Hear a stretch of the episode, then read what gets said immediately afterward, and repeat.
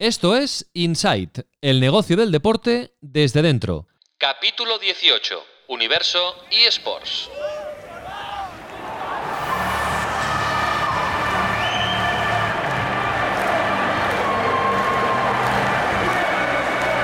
Inside con Raúl Gimos.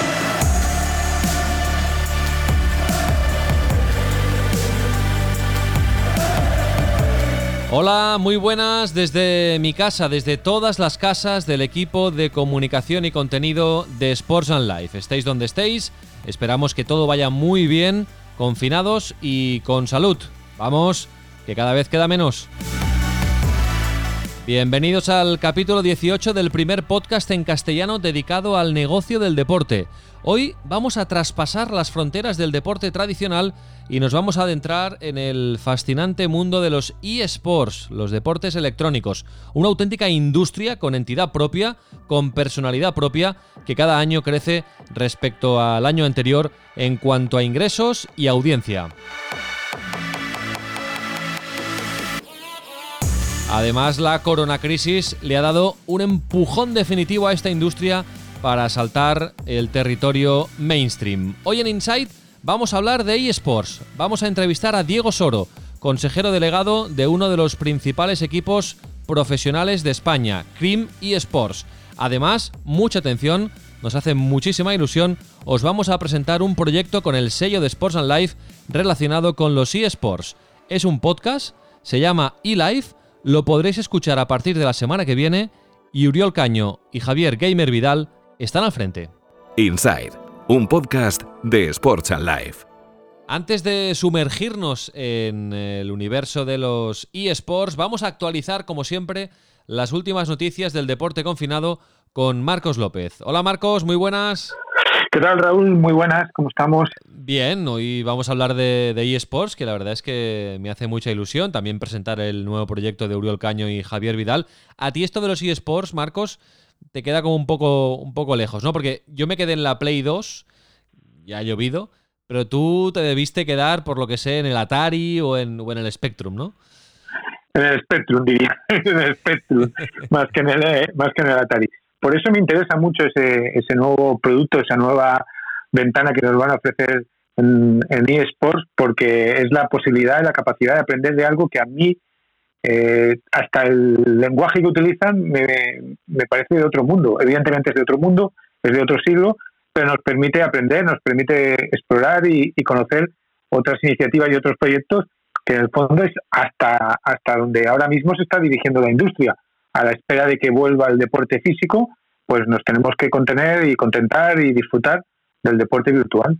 Pues seguro que vamos a aprender muchísimo con el podcast e-live. De aquí un rato hablaremos con Uriol y con eh, Javi Gamer eh, Vidal sobre este proyecto. Y también aprenderemos mucho en el capítulo de hoy, porque nos espera Diego Soro, que es el principal responsable de un equipo profesional de eSports. Pero bueno, vamos al deporte convencional, Marcos, al deporte confinado ahora mismo, porque sigue confinado toda actividad eh, deportiva. Pero ya tenemos algunas certezas, ha hablado sobre todo de fútbol a nivel de Europa, tenemos algunas certezas y mm, algunos planes que van avanzando a diferentes velocidades. La primera gran certeza, la primera gran novedad es que es la primera gran liga de las cinco que hay en, en Europa. No podemos considerar a ese nivel la liga holandesa y la liga belga que ya habían tomado decisiones así, pero Francia ha decidido, y no ha decidido ni la liga ni la federación, sino que lo ha decidido el gobierno, ha decidido cancelar el campeonato, tal cual. Es decir, no habrá liga francesa, ahora se está discutiendo, se está debatiendo, se está orientando cómo va a acabar la liga, en función de cómo ha terminado la clasificación, si el Paris Saint-Germain, como parece obvio, va a ser el campeón, cómo va a terminar en los equipos que van a ir a las próximas ediciones de las, eh, de las competiciones europeas, pero el gobierno ha tomado la decisión de que no se dispute la Liga Francesa, que hasta el mes de septiembre no haya fútbol. Y por lo tanto, esa es la primera gran certeza que tenemos ahora mismo en una Europa que trabaja en distintas velocidades, como habíamos dicho ya en anteriores podcasts, y que cada una está intentando buscar su espacio. Económicamente, ¿cómo revierte eso? Esa es la gran pregunta y la gran respuesta y la gran aventura a la que se enfrentan los clubes franceses. Se está estimando en torno a unos 600, 650 millones de euros el hecho de que no se pueda eh, disputar eh, lo que quedaba de Liga Francesa, unas pérdidas, un déficit para los clubes. Y estamos hablando no de clubes pequeños, sino de clubes grandes como el PSG, que se enfrenta a pérdidas colosales. Y esa es la búsqueda del dinero, la búsqueda de los recursos, es ahora el nuevo gran objetivo que tienen los clubes para intentar, en la medida de sus pocas posibilidades, porque no hay competición, no hay actividad, eh, atenuar el impacto de esa terrible caída económica que supone que la Liga Francesa no se vaya a jugar esta temporada. Por lo tanto, en eh, Francia no va a haber más fútbol. Está por decidir si el Paris Saint-Germain gana mm. o no la liga. Aquí parece que cada país va a tomar mm, la decisión que quiera. No va a haber una decisión. De hecho, ya no está habiendo decisiones consensuadas a nivel de Europa. Y luego, eh, Marcos, está por ver qué va a pasar en Inglaterra, donde ya hay planes de retorno. ¿Qué va a pasar en Italia, donde la cosa está un poco más negra porque los políticos no lo ven claro? Y sobre todo, mm, ¿qué va a pasar en España, donde ya hay fecha para poder volver a entrenar, primero de forma individual y después de forma más, más colectiva? Si hiciéramos un ranking de cómo están las, las grandes ligas del fútbol europeo, estaría en primer lugar la locomotora alemana, es decir, la Bundesliga, que lleva ya dos, tres semanas trabajando en ese protocolo que ahora como segunda gran liga va a asumir la Liga Española. 4 de mayo, si no hay cambios de última hora, va a empezar los entrenamientos individuales. 11 o 18 de mayo empezarían los entrenamientos en grupo, como ya está haciendo la Bundesliga. Tercera liga estaría en orden de estar más cerca de un posible retorno a la actividad futbolística, la Premier, incluso en sede única, que es lo que están trabajando ahora mismo los responsables de la Premier. Y cuarta y más compleja liga es la liga italiana, porque ahí hay una tormenta política, social, económica, de carácter moral, incluso en el retorno del fútbol, en el retorno del calcio. Pero por orden de prioridades, la Bundesliga es la que va por delante, la Liga de Tebas, que con los planes expresados por el presidente del gobierno, Pedro Sánchez, en la desescalada, considera que el escenario se le abre de una manera, entre comillas, optimista para poder ver fútbol a puerta cerrada siempre en los campos eh, de primera división o en una sede única. Incluso el, presidente Tebas, que ya sabemos que es un personaje locuaz, eh, que le gusta hablar, esta semana en, Movistar Plus decía que espera que eh, durante el mes de junio pueda volver la, competición. Aquí parece que entre el gobierno y la liga ya hubo unas reuniones hace unos días con la intermediación del Consejo Superior de Deportes. Parece que hay como una línea invisible que, cuadra, ¿no? Que parece que van un poco en la misma dirección.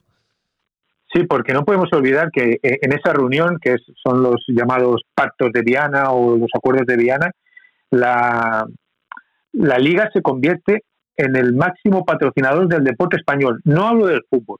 La liga, con los dineros que cede, con la posibilidad de recursos económicos que cede al deporte español, aporta más dinero, estamos hablando de 50 millones de euros anuales, o sea, y el, y el pacto eran cuatro años, estamos hablando de 200 millones de euros, aporta más dinero incluso que el propio Consejo Superior de Deportes al resto de deportes. Y es, en realidad, el auténtico motor de la industria deportiva de este país. Y por eso yo creo que no está visibilizado ni verbalizado todavía públicamente a través del CSD, ni de la Liga, ni, ni, ni tan siquiera de la Federación, pero aquellos pactos de Viana o acuerdos de Viana, como le quieras llamar, eh, marcan esa, esa línea invisible que permite, o al menos le permite a Tebas, entender que a mediados de junio, si la evolución de la pandemia lo permite, el fútbol español pueda volver a jugarse, insisto, siempre a puerta cerrada. Perfecto, Marcos, pues nada, eh, hablamos la semana que viene, que seguro que hay novedades. Un placer, hasta luego.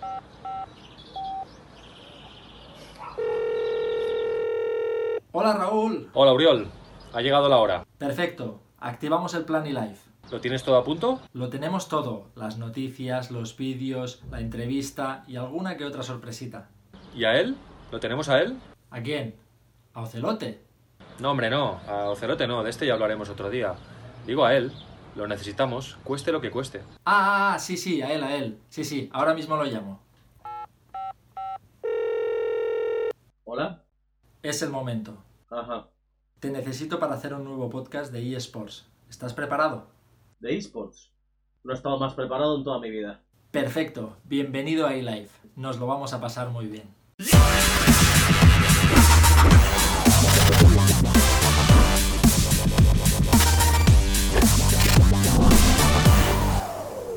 Bueno, pues la verdad es que nos hace mucha ilusión hoy en Insight presentaros a nuestro nuevo hermano pequeño, eLife, un nuevo podcast con el sello de Sports and Life dedicado a los eSports, un proyecto dirigido por Uriol Caño y con la colaboración de Javier Gamer Vidal, a quien eh, ya tenemos aquí vía Zoom, ya los podéis ver, los podéis escuchar para explicarnos qué podremos eh, esperar a partir del martes que viene en eLife, un nuevo podcast con el sello de Sports and Life. El martes que viene, capítulo cero en vuestra plataforma habitual de podcasting y en el canal de YouTube de Sports and Life. Hola Uri, ¿qué tal? Muy buenas. Hola Raúl, ¿qué tal? ¿Cómo estás? Y enhorabuena, porque estamos. Ya hemos escuchado la promoción ahora mismo y ya se puede escuchar también en las diferentes plataformas de podcasting. Em, pero el martes que viene, ya capítulo cero, eh, empieza una, una, aventura nueva con el sello de Sports and Life y uh, dedicada completamente al mundo apasionante de los eSports. Sí, sí, la verdad es que parece mentira que ya haya llegado el, el día, el martes que viene, como dices tú, eh, con Javi Vidal, que es un honor. Que luego, si acaso, ya os contaremos cómo nos conocimos y demás, porque fue curioso, pero la verdad es que de aquello salió una pasión eh, encontrada de los dos por varias cuestiones, por eSports, por fútbol, por muchas cosas, y, y pensé, este es el hombre, había que hacer una dupla, y pensé, es él. Y nada, muy ilusionados para hablar de eSports, para hacer eh, buenas entrevistas con gente que, esté de actualidad, con gente que nos pueda contar cosas, descubrir cosas, hablarnos de sus experiencias. Muchas, muchas ganas. Serán capítulos eh, cortitos a priori, unos 25 o 30 minutos, pero va a pasar de todo. Eh, todo muy visual, va a ir a YouTube, obviamente también va a ir a plataformas de podcasting, pero queremos que la gente nos vea, opine, diga lo que le parece el programa, haga propuestas. Eh, cualquier cosa es bienvenida en, en eLife. Y le paso también el turno a, a Javi. Porque... Bueno, preséntamelo. Preséntame a, claro, claro, claro, a, claro, a claro. Javi. Eh, encantado, Javi. Un placer. Un placer, Raúl. Pues bueno, yo soy Javier Vidal. Eh, conocí a Uri en la Nice One Barcelona, coincidimos en un trabajo, ¿no? Donde teníamos que dinamizar ahí un stand. Y, la verdad es que hubo tanto feeling que, que, ya yo creo que ahí hubo, hubo, hubo conexión, hubo unión ya para, para mucho tiempo y en el momento en el que me, me ofreció esta oportunidad, ¿no? Me, me, comentó un poquito, mira, quiero hacer un, un podcast de esports, eh, quiero que sea dinámico, algo rápido, algo que, que la gente, para que también la gente pueda ¿no? escuchar de camino al trabajo, de camino a clase, algo, algo para mm, nutrirte en eSports, para saber qué está pasando esta semana, etcétera. Eh, no dudé ni un solo segundo, no dudé ni un solo segundo. Creo que, creo que nos vamos a divertir mucho con este podcast. Va, va a dar mucho de sí, me parece a mí. Seguro que sí, seguro que sí. Bueno, pues bienvenido a la familia de Sports and Life. Uri, explícanos qué, qué podremos escuchar y ver, porque va a ser un podcast muy visual, como decías que vamos a poder escuchar y ver en el capítulo cero, ya el, el martes que viene? Pues mira, eh, a ver si no, si no me dejo nada, porque 25 minutos cualquiera diría, o 30 diría, oye, esto pasa muy rápido, no harán muchas cosas. No, no, eh, hay bastantes cosas y el ritmo es bastante frenético. De entrada, a, principio de programa, siempre con, con Javi, con Gamer Vidal, vamos a repasar la actualidad de los eSports. Eso significa las noticias más relevantes, eh, los torneos que han pasado durante el fin de semana, repasaremos resultados, clasificaciones, lo más interesante y haremos un poco de agenda de lo que no hay que perderse, dónde hay que marcar en rojo la fecha señalada para seguir cualquier evento de eSports. A claro, porque, ahí, perdona, los eSports no están confinados. Quizá los, no, no. Los, los, los, eventos físicos de eSports, que también hay, sí, pero claro, hay mucha actividad, más actividad que nunca, ¿no? En el mundo de los eSports. Sí, sí. Claro, la, oportunidad, ¿no? A diferencia de los deportes convencionales, desde de, de, poder jugar en tu propia casa, además partiendo también de la base de que la gran mayoría de, de equipos profesionales tienen eh, gaming house, ¿no? Todos los, todos los jugadores están confinados en el mismo sitio, tienen muchos medios y equipos de alto rendimiento, pues las competiciones simplemente se han adaptado a formato online, por lo que eh, la industria se sigue moviendo. No, no se ha visto prácticamente, como todas, se ha visto afectada por el confinamiento, ¿no? Pero, pero digamos que es de las que mejor se ha podido adaptar. ¿Y con quién vas a hablar el, martes, Uri, para estrenarnos? Mira, ahora, ahora te lo cuento, pero aparte, añadiendo a eso que decía Javi, dando la puntilla, eh, es que además los, los eSports eh, no paran pero es que generan una cantidad de cosas a fecha de hoy con juegos como Valorant, que está ahí, ahí para salir y es la nueva bomba, que esto se tiene que, poner a la luz. Hay que hablar de estas cosas porque la actualidad no, no se frena. ¿no? Eh, la entrevista, me preguntabas. Pues mira, el martes hablamos con la gente de Global eSports Academy, que como su nombre dice es una academia dedicada a formar gamers ya nos dejaron claro, y hago una pequeña avanzadilla, que no tiene por qué ser dedicada a formar gamers profesionales. Ellos, eh, digamos, su misión es que como persona que juega esports o videojuegos, tú mejores tus capacidades, pero lo hacen de una forma integral y, lo hacen de forma que también enseñan lo que entendemos por método educativo habitual de las escuelas, lo mezclan con el, con el eSport y ahí hay una, digamos, de ahí sale una fórmula muy, muy chula y muy interesante. Perfecto, pues estaremos muy atentos a esta primera entrevista y al primer episodio, capítulo cero, el, bautizo de este nuevo podcast con el sello de Sports and Life, con Uriol Vidal y Javier Gamer eh, Vidal. Em, ya, explicaréis en el podcast. Nos ha, hecho hermanos, ¿eh, Javi? Nos ha hecho hermanos de repente. Somos hermanos. Bueno, es que para mí ya sois hermanos, ¿eh? Uriol Caño y, Javier Gamer Vidal. Solo em, faltaba alguien confirmarse, Uri. Y, ya iréis explicando en el podcast cómo os conocisteis y cómo, bueno, ya lo ha explicado Javi, pero cómo, cómo profundizasteis en vuestra amistad.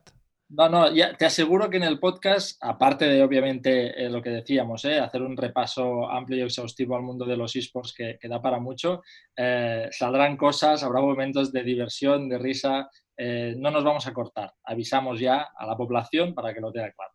Bueno, ya sabéis que tenéis un reto, ¿eh? Javi, yo no sé si es fácil o no.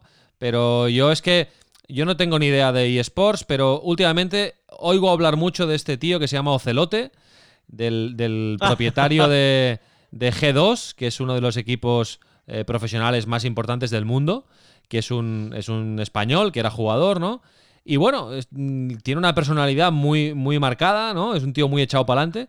Y este tío lo tenemos que entrevistar. Supongo que es, es el Messi, es el Messi de los eSports, pero hay que llegar a él como sea, ¿eh? Te iba a hacer otra analogía muy parecida. Te iba a decir que es el Florentino Pérez de los. Ah, el Florentino, de acuerdo. Claro, él, más que centrarse en jugar está centrado en hacer pasta, ¿no? Business. en, conseguir los jugadores y, hacer pasta. No, la verdad es que, vamos, traer a Ocelote sería, sería, sería increíble. Es, un ídolo para todos los que nos dedicamos a los esports en España eh, y un referente. Bueno, pues lo intentaremos, ¿eh, Uri? El reto está ahí, el reto está ahí, challenge aceptado. Eh, y por cierto, que acaba de pasar una cosa, déjamelo revelar a quien nos esté viendo y a quien nos escuche que lo sepa. Eso que decía, que decía yo ahora de que pasará de todo, acaba de pasar ahora mismo. Javi, mientras hablaba, ha aparecido un gato por detrás. un, gato, un, gato negro, además, ¿eh? que esto trae buena suerte. Trae buena suerte. Y se ha ido. bueno, y me, y me han dicho que tiene un loro también, Javi. O sea que, ojito. Sí, sí. Muy bien. Y le gustan mucho los esports también, sí. Es mi fan número uno. Perfecto. Bueno, Javi, Uri, muchísimas gracias. Uri, si acaso quédate, porque ahora vamos a hablar con Diego Soro y así me echas una mano en la entrevista. Javi, ah, te escucho a partir del martes, día 5 de mayo. Te escucho y te veo en eLife. Muchísimas gracias y mucha suerte. Un placer, Raúl. Un gusto estar aquí. Inside. Con Raúl Gimos. Bueno, pues seguimos con Uriol Caño y aparte de presentaros eh, nuestro podcast eLive, hoy queríamos aprovechar Inside la ocasión para conocer mejor cómo funciona un equipo de eSports. En este caso, Cream eSports. Ya podemos eh, ver y escuchar a través de Zoom, en YouTube, a Diego Soro, el consejero delegado de Creamy Sports. Hola Diego, muy buenas y muchas gracias. Hola, buenas tardes. Gracias a vosotros por la invitación. Bueno, si te parece, Diego, vamos a empezar por el principio para situarnos. Eh, ¿Cómo llegas al mundo de los eSports y cómo llegas eh, posteriormente pues, a ocupar este cargo de consejero delegado de Creamy Sports? ¿Cómo, cómo nace de alguna manera esta idea, este proyecto? Bueno, eh, a mí el mundo de los juegos me ha gustado desde siempre, el, mundo más casual de, jugar y demás. Em, jugaba, era jugador de un juego que era Clash of Clans eh, y desde ahí pues eh, fui viendo como el, a, lo largo, de los años se iban profesionalizando el sector, se creaban ligas, MediaPro en España creó con la, la LVP pues creó varias ligas profesionales en League of Legends, en Counter-Strike, en Clash Royale y entonces, pues ahí empecé a ver un poco más eh, lo que era de los juegos, la parte más de afición, que es la parte que a mí pues, me gustaba, pues a ver la parte más emprendedora, eh, que yo soy empresario desde hace años eh, y he montado varias cosas y tal, pues vi un poco el negocio, que habían varias cosas ahí. Una que mm, era importante es que las ligas en los, en los esports generalmente pues es difícil acceder a las ligas importantes, eh, por lo tanto, hay un coste de oportunidad. Si es una ventana de oportunidad, si estás en el momento adecuado, puedes estar en esas ligas. Si no, pues o, compras una franquicia o tienes que comprar una plaza o ese tipo de cosas que no es fácil de, fácil acceso. Y luego otra parte, que eh, la audiencia del mañana, al final el comportamiento de la gente que viene es muy diferente a nuestros mayores, incluso a muchos de nosotros. Eh, y me he dado cuenta, yo tengo tres hijos y pues mi hijo mayor pues se pasa el día jugando a Fortnite, etcétera, etcétera, y me di cuenta pues que eh, las marcas para acceder a un target determinado de gente pues no va a poder ir por los canales tradicionales, ni está en Telecinco, ni está en los periódicos, está en otro tipo de sitios y los esports era un canal eh, perfectamente claro para acceder a ese nuevo nicho de gente enorme que viene, con unas audiencias que crecen constantemente que en muchos casos se, igualan a los grandes eventos deportivos y, entonces ahí es cuando empecé a ver el negocio y cuando decidí montar eh, Cream Esports eh, con, la ayuda de otros amigos, emprendedores, inversores. Mm. Bueno, muy interesante, nos has abierto varios, varios frentes, pero así de entrada, Uri, ya veo aquí un, punto en común con otros consejeros delegados de, equipos de esports o, o propietarios de equipos de esports, que es que han sido gamers, que han sido jugadores y que esa pasión luego la han convertido, digamos, en, un modus vivendi en, y, algo más allá, ¿no? En, un proyecto empresarial de, con futuro, ¿no? Sí, a ver, eh, está claro que al final, para dedicarte a esto y organizarlo, como bien sabrá Diego, eh, conocer el terreno es fundamental, ¿no? Al final eh, suelen ser gente joven, ¿no? porque Diego, somos jóvenes al final. Siempre jóvenes. Suele, suele, ser gente joven que, ha tocado videojuegos, aunque ahora sean un poco, por decirlo para nuestra audiencia, más de modeo, más eh, vintage, y que te vas adaptando, ¿no? Y ves un poco lo que decía él, que, que al final la realidad de hoy en día es que hay, hay jóvenes que socializan a través de estos juegos y que para ellos no solo es un juego, es su momento para eh, tener la partida con el amigo de no sé qué o conocer a no sé cuántos, ¿no? Y en eso los eSports están expandiendo eh, muchísimo. Eh, bueno, Fortnite, ¿no? ¿Quién no conoce, quién no tiene un sobrino pequeño, un hermano, eh, el hijo de la vecina que juega Fortnite, por ejemplo, a League of Legends, ¿no? Y a veces tú lo ves desde el exterior y dices, wow, ¿cómo puede un juego como League of Legends, ¿no? que aparentemente parece tan sencillo, eh, reunir a tanta gente y generar tanta, tanta, tanta expectación. Yo, puntualizaría dos cosas. Una es eh, el tema de que a lo mejor muchos de los fundadores de equipos de esports hayan sido jugadores y demás. Creo que es parte normal porque al final uno no monta una empresa, no monta un negocio eh, pues por necesidad muchas veces, que también, sino porque tienes una, una, una afición o te gusta un sector en concreto o, o, te gusta un trabajo y haces de eso tu negocio, ¿vale? Entonces, eh, creo que eso es importante y es que a todos los que generalmente estamos en la industria es porque nos, nos apasiona el, el, mundo este, ¿no? Y luego también matizaría otro, otro tema que hablabas de, de, el mundo de los juegos con la parte de los esports, que yo creo que hay un matiz importante. el, los, juegos, los juegos, los videojuegos existen desde hace muchísimos años. Cuando nosotros éramos pequeños ya jugamos a Mario Bros. y al Sonic y todo ese tipo de cosas.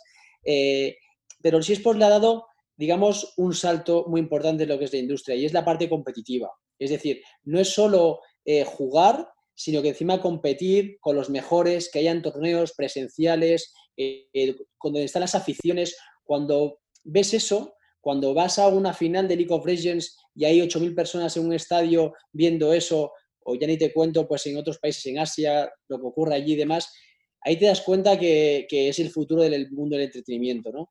Y, para mí ese es el punto importante de lo que son los esports, eh, que no es solo los videojuegos, sino son las competiciones a alto nivel de los videojuegos. De hecho, Raúl, solo un detalle más sobre esto para ampliar esto que dice Diego, y es que ahora nacen academias en la que forman académicamente, no solo para ser mejores gamers, sino académicamente, nutricionalmente, en base a muchos objetivos a, gamers. O sea, no solo es jugar, como dice Diego. Bueno, es que ha llegado la profesionalización de forma indiscutible también a este mundo y claro, cada vez los detalles cuentan más, ¿no? Ahora iremos a hablar de futuro, ¿eh? que me interesa mucho. Diego, tu opinión, eh, qué, perspectivas de futuros ves a, esta industria creciente. Pero antes, seguimos hablando de Creamy Sports porque he visto, yo no soy gamer, ¿eh? que conste en acta, pero pero poco a poco voy conociendo más de, esta industria. Y he Te visto. Cubres en salud por si acaso. Te cubres en salud por si acaso, ¿no? Exacto. No, pero he visto que. No soy gamer, pero bueno, ya me he llevado alguna tunda al FIFA con mis sobrinos. He jugado al Fortnite. Voy experimentando poquito a poco, pero me quedé en la Play 2. Antes lo comentaba con, con Uri y con, y con Javi. Em, he visto que tenéis equipos de, muchos juegos. No sé si esto es habitual en todos los equipos de, de eSports por ejemplo, tengo aquí la, lista. Tenéis equipo del Clash of Clans, del Clash Royale, del Counter-Strike, del Dota 2, del FIFA, Fortnite, Free Fire, League of Legends, el Rainbow Six, el Rocket League y seguramente me dejo alguno, ¿no? Pero tenéis muchos equipos, ¿no? Esto es una... Em, eh, ¿Es habitual, digamos, en los equipos de eSports que, que compitan en tantas ligas, en tantas competiciones diferentes? Bueno, yo creo que es muy buena pregunta y, te la voy a contestar. Em, esto es como en el deporte tradicional. Hay equipos de fútbol que solo tienen un equipo de fútbol ¿Mm? y hay equipos que tienen distintas, eh, eh, secciones. secciones. El Barça, por ejemplo, pues juega a fútbol y a baloncesto y a hockey patines y no sé qué. Nosotros podríamos ser un equipo que nos centramos en Counter-Strike o en un juego, pero decidimos ir a varios juegos.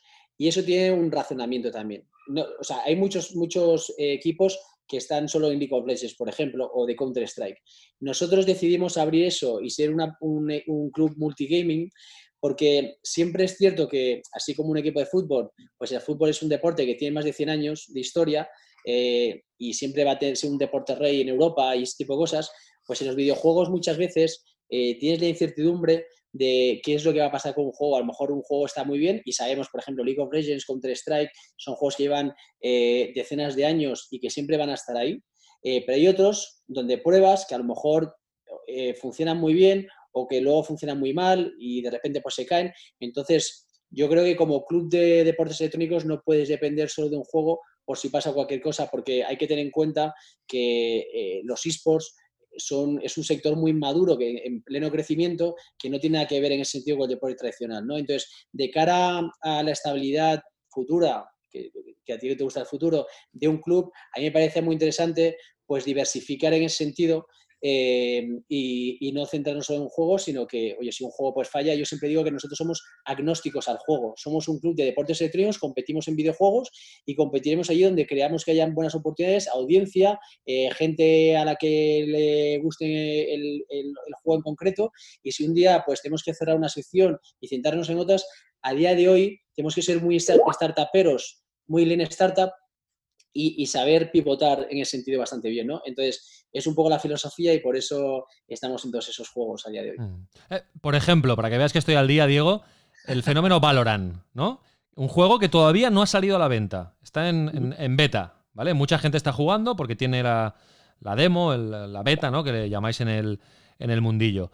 Em, claro, imagino, imagino, ¿eh? Mm, corrígeme si me equivoco, que los equipos de eSports ya estáis haciendo scouting de a quién podéis fichar para formar parte de vuestro equipo de Valorant. Porque, bueno, este juego, Uri, mm, se ve que lo va a petar, ¿no? Es, un shooting, ¿no? Que lo va a petar, que lo está petando. Es, un FPS, eh, de hecho, ya lo está petando en beta. O sea, hay auténtica, perdonad la expresión, ¿eh? pero hay carnicería para acceder a esa beta. O sea, es increíble la, la Claro, pero la pregunta es, ¿cómo ¿Qué proceso seguís, Diego, desde la dirección de un equipo de eSports para conseguir fichar ahora gente de un juego que está en beta solo? Bueno, eh, a ver, eh, yo creo que aquí es, es, indecente la pregunta, te voy a, voy a, voy a, voy a tener una respuesta un poco, un poco eh, consistente, ¿no? Valorant es un juego, por ejemplo, que acaba de empezar, está en beta, por lo tanto, yo como club, o sea, y ahora lo que hay son muchos influencers, pues porque Riot, que es el, el, publisher que ha creado ese juego, pues obviamente pues lo está promocionando y lo promociona pues a través de equipos, a través de jugadores, a través de influencers, etcétera, etcétera, y tiene mucha atracción en ese sentido, ¿no? Eh, eso no quiere decir que sea un equipo, un juego competitivo. A día de hoy no hay competiciones. Mm, tal. Para un equipo competitivo como nosotros, un club de esports, a día de hoy no es un juego que tenga sentido, ¿vale? Pero sí que es un juego que puede tener mucho sentido el día de mañana. Entonces, nosotros sí, que como te decía, eh, que somos muy startuperos y nos gusta innovar y demás, pues si vemos un juego que tiene sentido, oye, pues ojalá se hagan ligas y ojalá nos podamos meter ahí y empezar a, a escrapear talento y ese tipo de cosas. Pero no es algo que nos surja a día de hoy, ni mucho menos. Y habrá que esperar a que salga la, versión alfa del juego, que dicen que sea en junio, julio, antes de verano me parece que, que, es la previsión, y ahí empezar a ver qué jugadores hay buenos. Y al final aquí tampoco hay magias. Y, seguramente por pues, los jugadores buenos serán exjugadores de Counter-Strike o exjugadores de Rainbow Six o exjugadores de, de shooters buenos, eh, más luego talento que pueda salir el día de mañana. Pero, pero bueno, que seguramente eh, saldrá talento de exjugadores de otros juegos donde han dado eh, la talla de shooters y demás. Claro, esto me fascina de los eSports en comparación con los deportes tradicionales, que es que pueden aparecer nuevos deportes. Entonces, claro, hay gente que se Imagínate que en los deportes tradicionales cada año surgieran nuevos deportes y que, y que eh, gente que juega a otros deportes tuviera que reciclarse, ¿no? Esto es, esto es una de las grandes diferencias con los deportes tradicionales, ¿no? Porque ahora mismo, Diego, ¿cuáles serían, o, Uri, que seguro que tienes datos a mano, cuáles serían los juegos que se juegan más en, el mundo? Bueno, se, la voy a hacer a Diego, pero vaya, es que él lo ha dicho. Eh, League of Legends lleva un montón de tiempo ahí.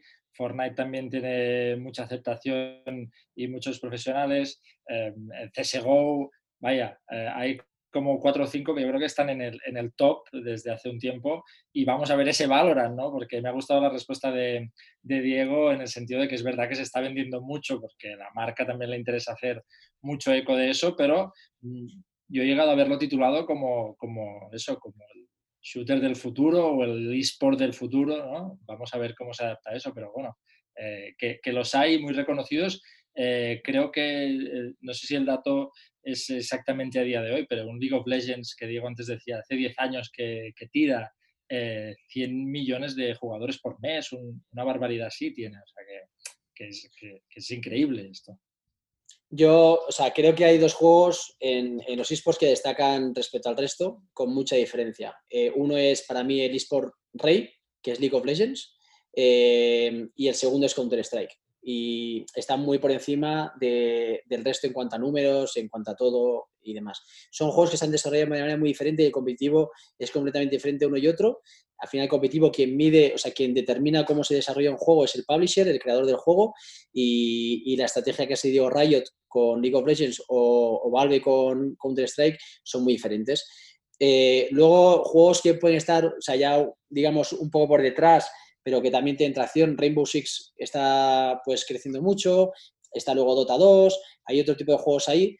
Fortnite es un juego que tiene mucho engagement, sobre todo en un segmento joven, pero el competitivo no se acaba de desarrollar del todo y es una pena, pero porque es un juego que podría tener mucha atracción, pero es mucho más casual que competitivo a día de hoy. Y, sí, sí. Perdona, perdona, Diego, sigue, sigue, perdona. No, no, simplemente eso, que, que, Fortnite es un juego con un potencial espectacular, pero que a día de hoy todavía el competitivo, pues desde mi punto de vista como club, creo que que pues faltan las ligas nacionales donde estén los mejores equipos, este tipo cosas, y esas cosas no han ocurrido porque, porque el publisher fundamentalmente, Epic, pues yo creo que tampoco ha trabajado en eso y no le ha interesado y ya, ya, ha decidido otra estrategia, otra estrategia muy diferente, ¿no? Pero veremos, veremos a ver y demás. En este sentido, Raúl, y perdonad que meta un momento baza, ahora Diego decía, eh, CSGO y League of Legends, ¿no? En el top 2, o League of Legends, CSGO. Eh, claro, ahí Riot Games, que es la propietaria de League of Legends, saca Valorant, que es eh, shooter. Bueno, claro, hay la posibilidad de que una sola marca, una sola empresa se coma un mercado entero, ¿no? Yo creo que ahí hay una estrategia que para Insight, para este podcast, quizá también es, está bien poder investigar.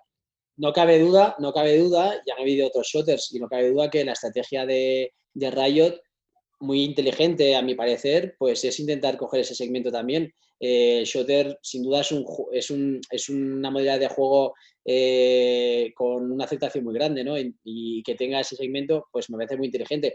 Pero Valve, que es el creador, el publisher del creador de, de Counter-Strike, es, es, quien tiene eh, Dota. Y Dota 2 es, es, un MOBA como League of Legends. O sea que, que es normal que estos, estos tipos, estos grandes, gigantes creadores de videojuegos, pues intenten coger ese tipo de segmentos.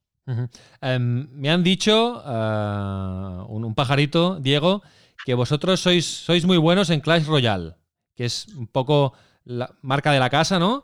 Y es un juego que eh, es para dispositivos móviles. Eh, entonces, la, la, pregunta es, ¿crees, ¿cómo crees que se va, que, que va a ir la, un poco la, balanza de juegos para dispositivos móviles, eSports, eh, juegos para digamos, para jugar en, casa, con el PC, con, el mouse, con el teclado, de cara al futuro? ¿Crees que ahí va a haber un reequilibrio de, fuerzas y cómo está ahora mismo también? Sí, a ver, tradicionalmente los esports tradicionalmente eh, se, han, se han, evolucionado en la parte de PC, ¿vale? Y, los grandes juegos pues están ahí, Counter, eh, eh, League of Legends y demás. ¿Qué pasa? Que los móviles, como sabemos, en los últimos 10 años, pues lo que era un teléfono donde, que te servía para llamar, pues ya hace de todo. Eh, hace fotografías y son mini, mini computadoras prácticamente, ya con una capacidad grande. Hombre, para mover un juego grande como un shooter importante y demás, pues a lo mejor se quedan cortos. Y es cierto que se están saliendo las versiones mobile de muchas cosas, de Call of Duty, de PUBG Mobile, etcétera, etcétera. Pero no sé si va a sustituirlo, ¿vale? pero que sí, sí, sí, lo que sí que está claro es que se abre un nuevo segmento, eh, que es la parte mobile, y que, y que la parte de jugadores, si tú ves la gráfica de cómo evoluciona la parte de jugadores, eh, la parte mobile es la que más crece con mucha diferencia. ¿Por qué? Porque es mucho más casual. Cualquiera tiene un teléfono eh, que juega Clash Royale o que juega lo que sea. Entonces, un PC con unas características determinadas para jugar a un juego de estos grandes pues no lo tiene todo el mundo. Un móvil para jugar a videojuegos, pues es más fácil, ¿no? Entonces, eh, creo que es muy interesante. Y, nosotros en Clash Royale, pues efectivamente somos uno de los equipos más importantes del mundo, que estamos en la, principal liga mundial. Eh, y, bueno, pues tenemos que sacar pecho de eso también, de vez en cuando.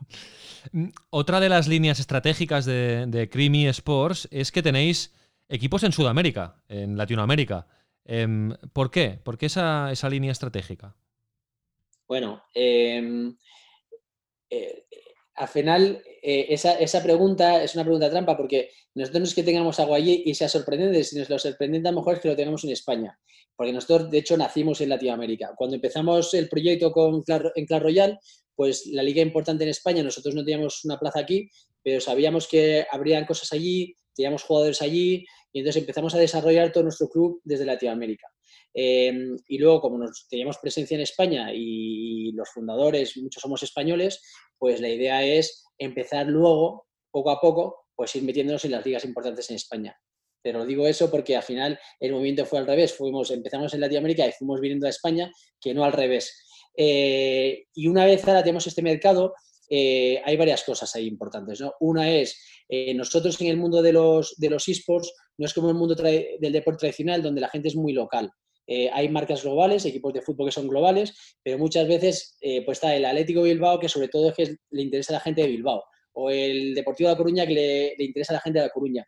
En los esports, los streams y demás, el mercado casi lo delimita eh, el idioma, ¿no? Entonces, las ligas españolas a lo mejor, pues el 60%, pues la audiencia puede ser Latinoamérica o los propios youtubers y demás, ¿no? Entonces, hay un mercado hispanohablante eh, muy integrado, entonces por eso nosotros desde el principio no vimos una necesidad de, limitarnos a un territorio en concreto, sino que podíamos, nuestro territorio podía ser el mercado hispanohablante y buscar las mejores oportunidades y desarrollar los juegos en función de donde tuviera más sentido. Por ejemplo, eh, si yo tuviera que montar un equipo de Dota, ni se, me ocurre, ni se me ocurre hacerlo en España porque, uno, en España no hay ligas de Dota y en Latinoamérica, encima, Perú es la cuna del Dota en Latinoamérica. Entonces tiene Mm. sentido hacerlo en Perú. Si tienes que hacer un, un- un juego, o sea, desarrollar otro tipo de juegos, pues tienes que buscar dónde tiene sentido. Y eso es lo que estamos, hemos estado haciendo y por eso hemos desarrollado algunos juegos en Latinoamérica, otros en España y otros en ambos sitios, porque en Latinoamérica sí que es cierto que puedes encontrar, scrapear talento mucho más, más barato que en Europa a lo mejor es inaccesible. Y te pongo un ejemplo, por ejemplo, en Counter-Strike, nosotros tenemos equipo en España, tenemos un equipo en Latinoamérica eh, y es una manera, una fuente de información para nosotros, por si el día de mañana necesitamos talento para nuestro roster europeo, porque es cierto que eh, Europa, el Counter-Strike en Europa, pues es eh, la cuna del mundo, es donde está la, mayor competencia, pero es cierto también que los salarios que se pagan o los equipos importantes son salarios pues iguales muchas veces que un deportista de élite de fútbol, de baloncesto y demás, ¿no? Entonces, pues si no quieres competir en salario, pues tienes que competir con, como, una, de- como ojeadores, pues buscando talento pues que no, al que no acceden otros equipos. Entonces, nuestra presencia en Latinoamérica nos sirve también pues para, para llegar antes a ese, ti- a ese talento que no llegan otros. Es como tirar de la cantera, ¿no? En, en- Sí, más o menos. eh, en el deporte tradicional. Y ahora que hablabas de salarios, eh, Diego, me gustaría que explicaras eh, con un punto de pedagogía cómo, o sea, de dónde provienen los ingresos de un equipo de eSports, ¿eh? sin dar cifras si no quieres, ¿eh? Em, pero de dónde provienen los ingresos, digamos, repartidos por, por porcentajes, y luego eh, en qué gasta un equipo de eSports. Ya imagino que en salarios sobre todo, pero ¿en qué otras partidas puede gastar?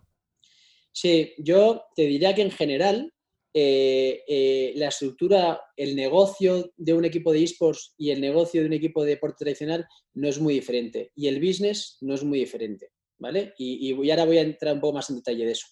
Eh, eh, en el deporte, eh, los esports, lo que dicen las estadísticas es que más o menos el 70% de los ingresos vienen de patrocinios, ¿vale? Es cierto que el deporte tradicional, pues ese peso es más pequeño. Pues hay equipos que tienen un 30, un 50%, ¿vale? Eh, pero nosotros no te- tenemos otras, hay otras partidas en las que nosotros a día de hoy pues no accedemos tanto. O sea, derechos audiovisuales pues es más complicado. Ticketing, a pesar de que es una parte pequeña de los, de los equipos de fútbol y demás, los equipos de esports generalmente no tenemos un estadio a día de hoy, pero yo creo que eso es algo al que, se llegará eh, no muy tarde. Eh, ese tipo de cosas, pues hay una serie de desarrollos, de negocios, líneas de ingresos del deporte tradicional eh, que nosotros no tenemos todavía. Entonces, la parte de patrocinios pesa mucho, un 70%. Y la otra parte importante muchas veces son los derechos de ligas. O sea, hay ligas donde, donde accedes y solo por estar en esa liga, pues el propio publisher puede ser, o el organizador de la liga, pues te- le paga una parte al equipo y la otra parte puede ser price pools, eh, que son los premios, que hay premios importantes en las ligas, eh, que eso generalmente son cosas que compartes con, con jugadores. O sea, jugadores y equipo y club, pues comparten porcentajes en función de varias cosas, pues, pues los premios de las ligas, que pueden ser de millones de euros. Mm, Como, como la Champions, digamos, que reparte dinero en bueno, función de eh, victorias y de ir pasando eliminatorias, ¿no? El, no sé, o sea, para el año pasado en Fortnite, por ejemplo, el Mundial, pues no sé, el que ganó, creo que ganó 2 millones, entre 2 y 3 millones de dólares, me parece, algo así, o sea, una barbaridad. ¿Y los gastos, Diego? Los gastos de un equipo de eSports, sobre todo salarios, ¿no? Imagino. Sí, sí, la gran parte de los gastos a día de hoy son salarios y, y luego, pues, eh, manutención, gaming houses, eh, eh, ese tipo de cosas también, viajes, eh, y el día de mañana supongo que, pues, habrá partes de, pues, de inmovilizados, de, de, pues, si tienes que montar un, un- un- un centro un poco más grande, pues ese tipo de cosas, pues hay en clubes que ya lo van haciendo en Estados Unidos y demás, y eso pues va a acabar ocurriendo también. ¿Y lo que puede crecer más en cuanto a ingresos es la partida de derechos de televisión? Igual que hace. No hace tanto, es que hace 30 años en el deporte tradicional mm, prácticamente no se pagaban derechos de televisión. Ni, ni creo que- prácticamente, no se pagaban. Eh, ¿En los eSports puede pasar lo mismo? Eh, eh, sí, o sea, yo creo que hay dos cosas ahí importantes. Es, una es la parte de patrocinadores, que es cierto que cada vez entran más marcas eh, no endémicas. Eh, a día de hoy hay muchas marcas que todavía están viendo si entran, si no entran. Es, es un negocio inmaduro todavía y mucha gente espera. Y las cantidades que se invierten en los esports frente a lo que se invierte en el fútbol, en otro tipo de negocios, pues es muy diferente, ¿no? Entonces, eh, yo creo que la partida de patros, eh, patrocinadores, eh, esa tiene que crecer. Y, y la otra parte que es que tiene mucho sentido lo que tú has dicho, eh, pero que tal vez tarde un poco más, es que los esports dejen de ser algo de nicho y entren en, en ser un mainstream y estén en las, en las grandes eh, televisiones y demás y paguen por los derechos de ese tipo de cosas, que yo creo que es, tarde o temprano acabará ocurriendo, pero veremos lo que tarda el sector en madurar para, que eso sea así. Bueno, hay quien dice, y ahora lo remata Suri, que mm, de aquí a un X años, eh, en cuanto a facturación, en cuanto a ingresos, la industria del eSports va a sobrepasar a la industria del deporte tradicional. No sé si tú vas en esa línea también, eh, Diego. O sea, yo eh, miro, miro lo que sucede hoy en día, miro a mis hijos, eh, miro a los niños pequeños, miro a la gente de 15 años, y es gente, yo a mi hijo no le planto, en un, y él juega fútbol, pero no le planto a ver un partido de fútbol, no le planto a ver un partido de baloncesto, pero le pongo el Fortnite y se puede tirar 5 horas viendo un partido de Fortnite, ¿vale? Entonces, yo no sé cuánto tarda. Viendo, ¿eh? No, no jugando. No jugando. Viendo. Youtubers y de todo. Entonces, Twitch. Yo no sé cuánto tardará eso. Pero lo que sí que sé es que dentro de 15 años o de 20 años, la gente, eso que parece ser gente de nicho, pues será gente de 30 años o lo que sea. Y entonces la gran parte, habrá una gran parte de la población del de, entretenimiento esté ahí. Porque además es muy divertido. Tú cuando vas, eh, la gente que no lo conoce, yo he llevado gente a eventos presenciales y, alucina, dice, pero ¿y esto existe? O sea, la gente cuando está con las banderas, animando a sus equipos, eh, jaleando, por encima una cosa buena que tienen los, los esports, eh, desde mi punto de vista, es que los partidos son generalmente partidos emocionantes. Eh, es decir, un partido de fútbol, con todos los respetos, porque yo soy muy futbolero toda mi vida, pero a lo mejor hay partidos, te tiras 30 minutos, pues sentado, viendo a ver qué pasa, y en este tipo de cosas, en Counter-Strike, no sé qué, siempre ocurren cosas. Y pa, mi vida, no sé qué. Entonces, o en un partido de League of Legends. Entonces, hay una parte de engagement, de emoción y demás que es, o sea, es realmente entretenido, ¿no? Y yo creo que, que, el día de mañana, no sé cuánto tardará, pero que la audiencia va a estar ahí. Y eso por lo que decía, que para mí el, futuro de la industria del, entretenimiento pasa, pasa por los esports. No sé, no sé lo que tardará en, en madurar para que eso sea así, pero que acabará ocurriendo este, podcast, este podcast, cuando lo lean, cuando lo escuchen dentro de 20 años, dirán, mira qué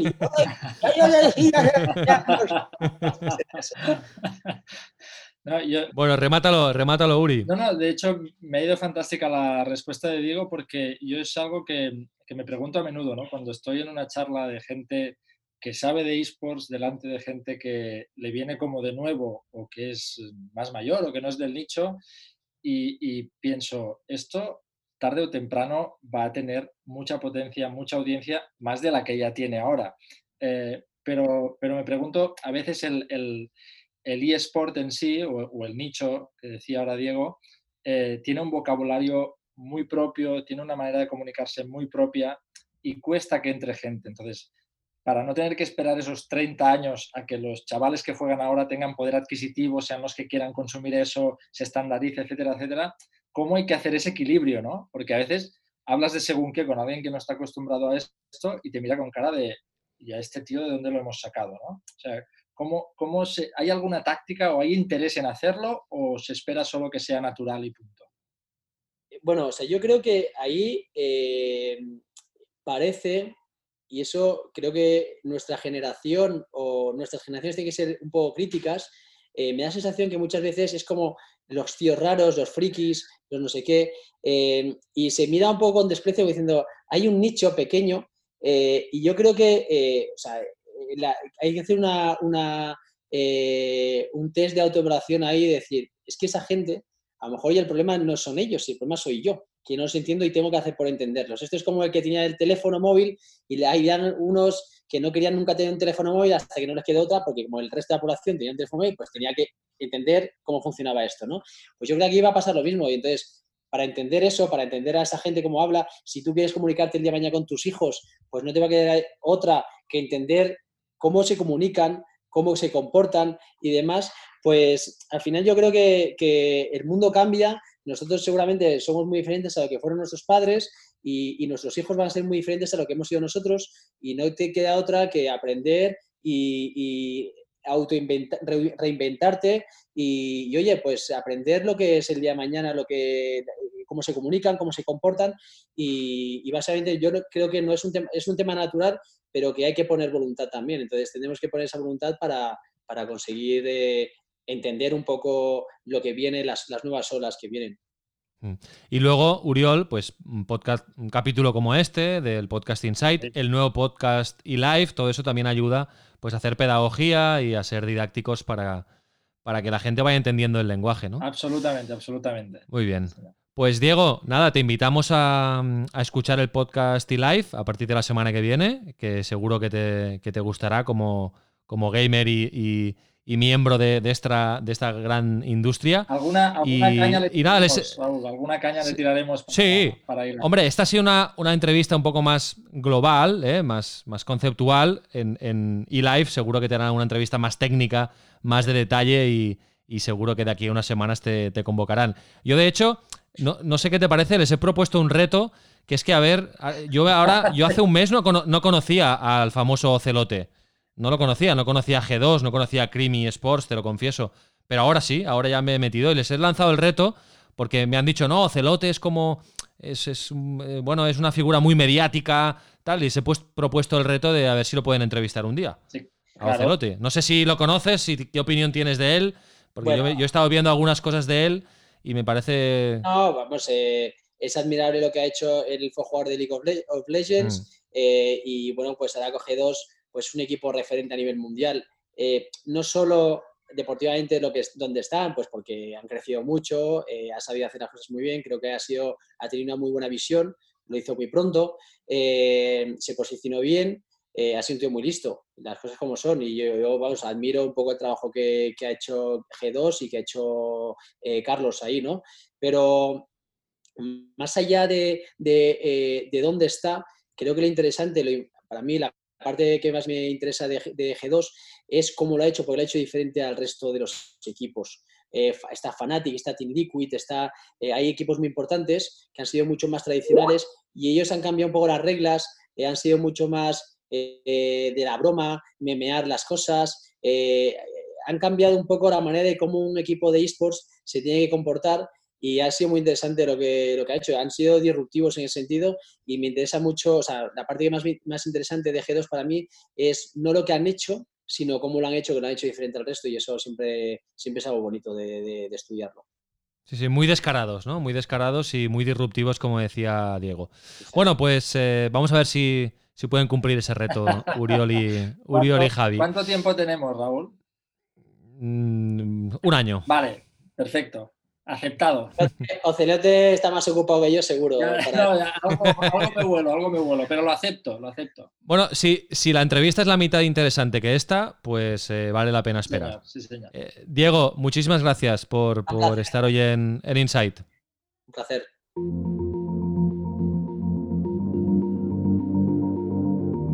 Zona Value Club. Juntos somos más fuertes.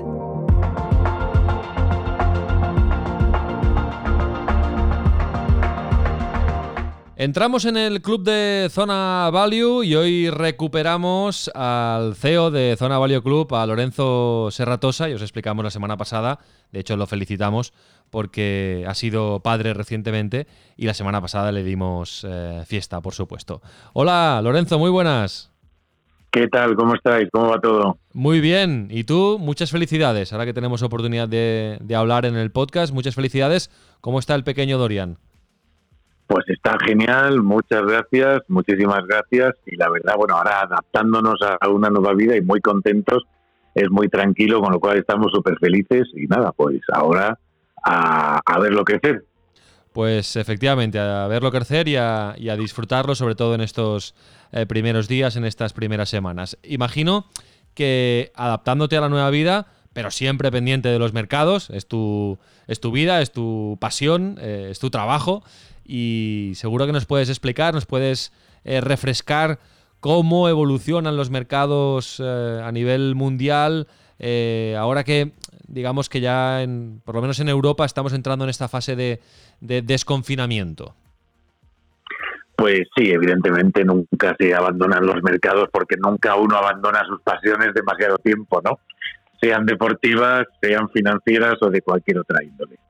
¿Y cómo está el mercado? Pues la verdad es que está empezando a haber eh, mucho movimiento al alza debido a cierto eh, optimismo con la apertura de los países. Ya vemos en Europa, como empezamos a hablar de la desescalada ya en España y también pues Alemania cómo empieza a abrir su economía, es decir, las economías se empiezan a abrir, se empieza a hablar de abrir economías y está pues la bolsa recogiendo pues ese optimismo de subida. Pero todo sube, no, no todo sube. Los índices suben, pero no todo sube, porque hay muchas empresas que están que van a tener muchos problemas, sobre todo las relacionadas con el turismo, líneas aéreas y este tipo de, empresas relacionadas con lo que más va a sufrir la crisis del coronavirus, que es el turismo y los desplazamientos. Estas empresas sufren eh, cierta especulación de corto plazo, pero en el fondo no están subiendo y son empresas difíciles.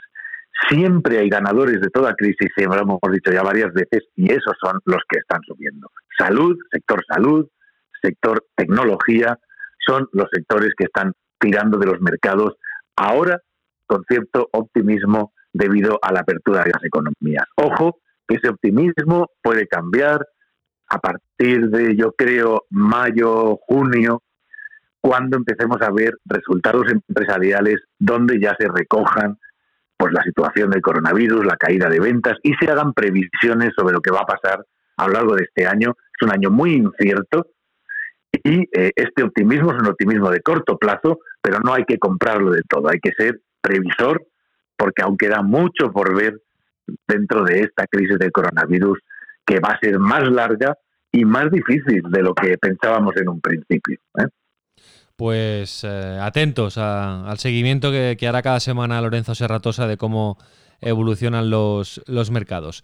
Oye, Lorenzo, esta semana eh, nos ha hecho mucha ilusión eh, recibir un, mensaje a través de, Instagram, del Instagram de Sports and Life, de un oyente del podcast que se llama Jordi, Jordi Riva, Jordi Riva 14 en Instagram, y nos felicita por el podcast y te hace una petición. Eh, nos pide si puedes hacer una recomendación de libros para iniciarse en el mundo de la inversión. Imagino que hay muchísima literatura sobre el, sobre el mundo financiero, el mundo de la inversión, pero tendrás algunos libros de, cabecera, ¿no? Para recomendarle a, Jordi. Desde luego que, tengo libros de cabecera. Mira, te voy a poner tres, tres libros que yo considero súper necesarios leer eh, para invertir. El primero que me leería es el libro de Tobias Carlyle, se llama Deep Value. Este libro además lo ha traducido Zona Value Club al castellano y lo publicamos el año pasado en España, traducido porque no estaba traducido al castellano. Es un libro donde se hace un recorrido por la vida de grandes inversores como Cal Incan y otros muchos y donde puedes ver qué son los negocios, qué buscan los inversores y, entender mucho lo que es el value investing, el deep value, en el caso de Tobias Carlyle, y te va a poner en una situación, desde Tobias además escribe espectacular, es uno de los grandes inversores hoy en día eh, americanos, y pues te pone en toda la situación que necesitas y en el contexto que necesitas para aprender a invertir. El segundo que voy a citar son los ensayos de Warren Buffett, Warren Buffett para mí es como mi, mi bueno, en inversiones como nuestro Dios, que tenemos y que todos tenemos que aprender de él absolutamente todo. Yo no dejo de leerme prácticamente todo lo que se escribe sobre este hombre, pero lo que voy a citar es el libro, se llama Los ensayos de Warren Buffett y el autor es Cunningham. Cunningham en este libro recoge todas las cartas que Warren Buffett escribió a los inversores que invertían con él durante todos los años. Y ahí puedes ver, hay toda una sabiduría oculta sobre inversión, sobre gestión empresarial, que es absolutamente espectacular y además súper divertido. Y el tercero, el tercero es Peter Lynch, un paso adelante de Wall Street, y Peter Lynch es, digamos, el segundo gran inversor de la historia es el hombre que con un fondo de inversión hizo más dinero en toda la historia de la inversión. Y eh, su libro Un paso adelante de Wall Street pues cuenta muchísimas anécdotas de cómo él analizaba empresas, buscaba inversiones, buscaba oportunidades y cómo las gestionaba. Con estos tres libros nos vamos a hacer un panorama amplio y una amplia situación de cómo tenemos que invertir, de cómo lo han hecho los grandes inversores de por qué lo han hecho, de por qué lo han hecho como lo hacen y qué hay detrás de esa toma de decisiones y nos va a ayudar mucho a hacer inversiones, como siempre decimos nosotros, inversiones sensatas, inversiones certeras, inversiones que, como dice Warren Buffett, cumplan el primer, el primer principio que hay que tener, que es nunca pierdas dinero. Eso es lo más importante para una inversión y es lo que hacemos en, Zona Value Club. Seguir a estos grandes inversores para poder gestionar adecuadamente pues, los ahorros. Muy bien, pues muchísimas gracias a Jordi por la, por la petición y vamos a hacer una cosa, vamos a dejar en las notas del capítulo los eh, nombres de estas recomendaciones de Lorenzo y eh, así será más fácil eh, encontrarlos. Y además recomendamos las conversaciones que habéis mantenido en el canal de YouTube de Zona Value, eh, Lorenzo, con, con Tobias Carlyle, eh, que si no recuerdo mal, Absolutamente. le habéis entrevistado alguna vez y por lo tanto también pondremos el enlace de esas conversaciones para que la gente tenga la, referencia. Muy bien. Desde luego, ahí están las entrevistas con Tobias y ahí se puede ver pues también en directo lo que él cuenta sobre su manera de hacer las cosas. Perfecto, Lorenzo. Pues nada, eh, muchísimas gracias y la semana que viene volvemos a hablar. Un abrazo fuerte. Muchas gracias a vosotros. Cuidaros mucho. Chao.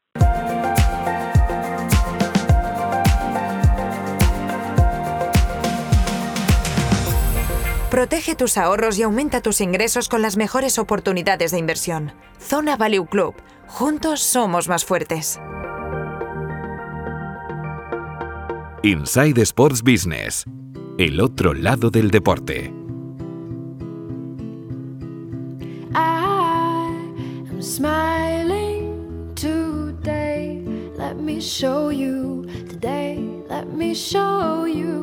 Nos vamos una semana más a agradecer el trabajo de Uriol Caño en la producción y en las redes y de Álvaro de Grado y Marcos López en la redacción de Sports and Life. Os esperamos este fin de semana 2-3 de mayo en el canal de YouTube de Sports and Life con una nueva edición, la cuarta de Sports and Life Talks. Esta vez con los periodistas Fernando Palomo de la ESPN y Daniel Arcucci del periódico argentino La Nación. Un lujo.